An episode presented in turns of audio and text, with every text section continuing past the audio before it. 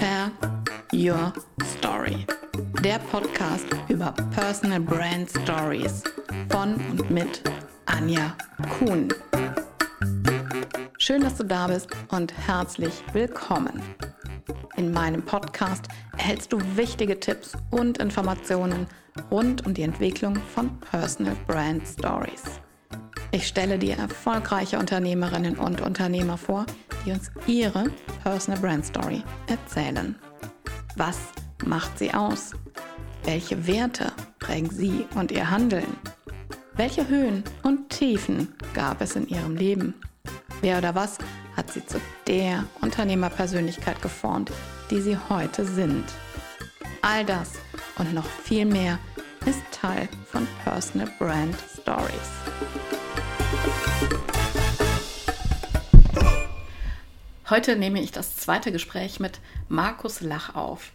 Wir haben vor einigen Wochen das erste Interview geführt und da stand er oder war mitten dabei, seine Auswanderung nach Schweden zu vollziehen.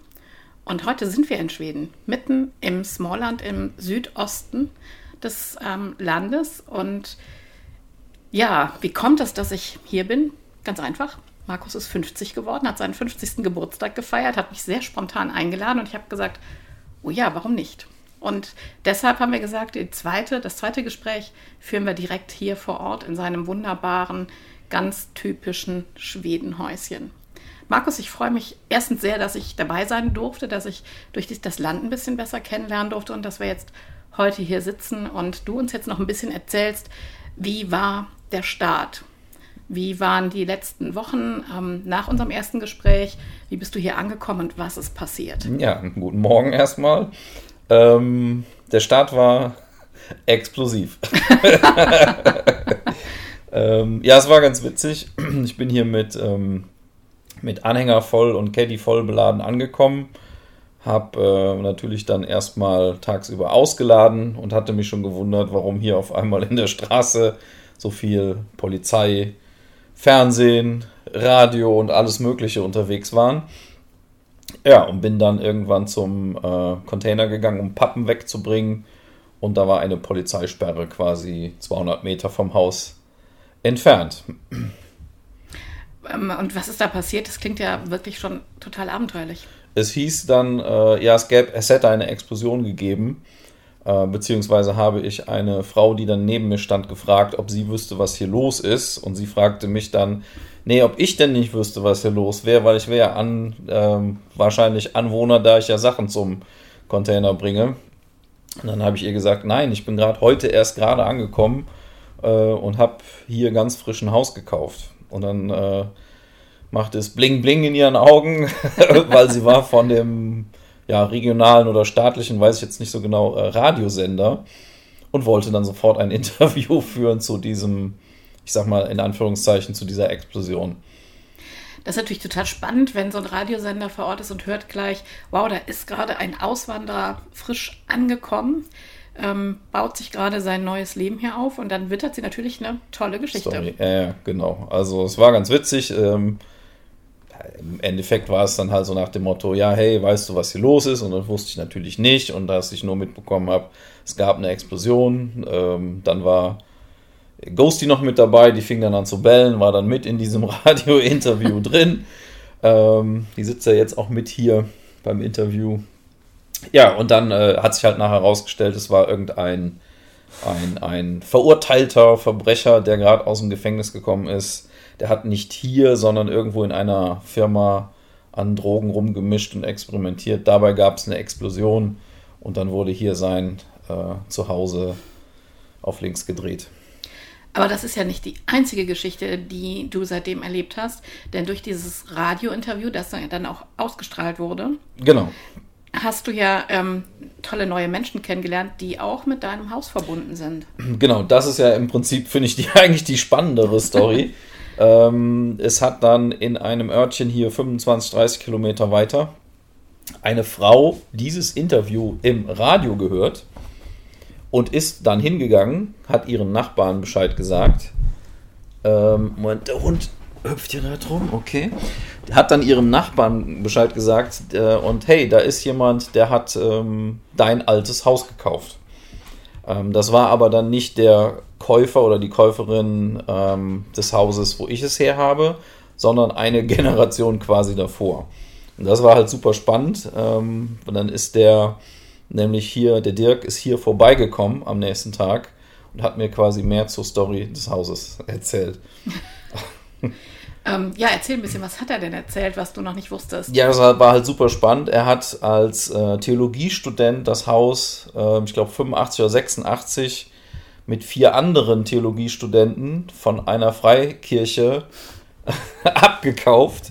Und die haben damals irgendwie 11.000 Mark dafür bezahlt. Da hat jeder 2.000 äh, Mark in den Pott geworfen. Dann haben sie sich dieses Haus hier zusammen gekauft.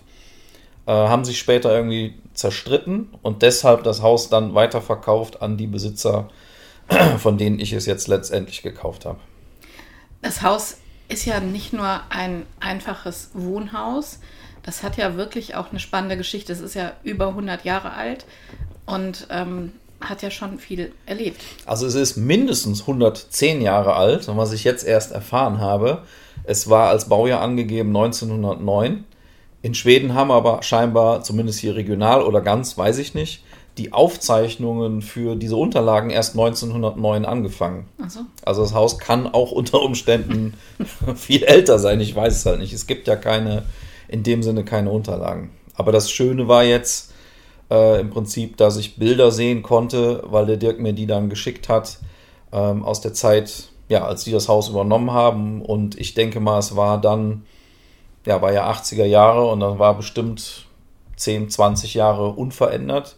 Das heißt, ich konnte dann sehen, wie sah das Haus in 70er, 80er Jahren aus. Und da war halt hier ein großer ähm, Raum drin. Wir sitzen ja jetzt in einem abgetrennten Raum, den ich als Büro nutze.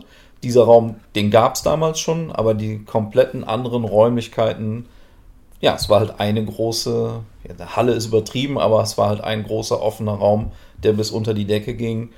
Äh, mit einem Teppich zu einem Altar. Ähm, ja, kommt man ja alles sehen auf den Bildern. Ja, super spannend. Und ähm, vielleicht magst du auch das Haus noch so ein bisschen beschreiben, dass sich jeder auch so ein bisschen vorstellen kann, wie sieht das Haus aus? Ähm, ein typisches Pippi Langstrumpf rot-weißes Haushalt. Ähm, es fällt aber auch nochmal, glaube ich, extra auf, weil es halt wirklich relativ groß ist und ähm, es hat halt extrem große Fenster. Fronten. Ähm, es gibt insgesamt, das war mir so auch nicht klar, aber das hat mir dann halt hier der Dirk erzählt, es gibt 1200 Fenster im Endeffekt, weil ein Fenster besteht aus 60 Fensterelementen. Wahnsinn. Und das ist, ähm, was ich auch so toll finde, ist, es wird ja nun schon deutlich früher dunkel. Und sowohl bei dir als auch bei all deinen Nachbarn oder wenn man durch die Straßen fährt, sieht man, dass es genauso ist, wie man sich das vorstellt. Es gibt überall warme Lichter in den Fenstern und es ist auch, brennt auch immer eine Lampe. Das finde ich ist auch so eine mhm. sehr schöne Besonderheit. Was hat es damit auf sich? Das ist so eine alte schwedische Geschichte und zwar in früheren Zeiten war das halt so, dass man ein Licht ins Fenster gestellt hat, wenn jemand unterwegs war und hat sich verirrt, dass er eine Zuflucht finden konnte halt. Ach, wie schön ja irgendwie ganz, ganz viele kleine Geschichten rund um deine eigene Auswanderergeschichte. Sehr, sehr spannend. War sehr turbulent, ja. Was ich ja auch noch total schön finde, ist, du hast einen Nachbarn, einen Halbschweden, der aus Kassel kommt. Der Björn. Der Björn, genau. Hm. Der spielt ja auch eine besondere Rolle. Auf jeden Fall, weil, ähm, also Björn war ja auch auf dem Geburtstag da, hat schwedische Lieder gesungen, das war ja wirklich schön. Ähm, ja, und Björn ist halt ich glaube, wir hatten es im ersten Podcast, glaube ich, auch schon mal erwähnt, ähm, der ist halt der Schwedischlehrer und das ist halt echt ähm, ziemlich cool. Was ich auch sehr cool fand, der hat für uns ähm, am zweiten Abend Köttbullar gekocht. Ja. Da hatten wir auch im ersten ja, Podcast ja, darüber stimmt. gesprochen und er hat dann gesagt, ähm, ja. Nach Rezept seiner schwedischen Mama. Also ich kann nur sagen, es war köstlich. Ja, war es. Definitiv. Also ganz klassisch Köttbullar mit einer ganz besonderen Soße und dazu Kartoffelpüree und Gurkensalat. Mhm, ne? Genau, mit Dill. Mit Dill. Das war sehr, sehr lecker und einfach auch schwedisch gemütlich. Ja, definitiv.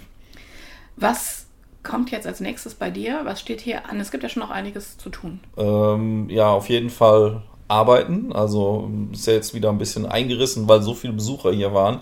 in den letzten Wochen ähm, werde ich jetzt verstärkt Projekte noch bearbeiten, die offen sind.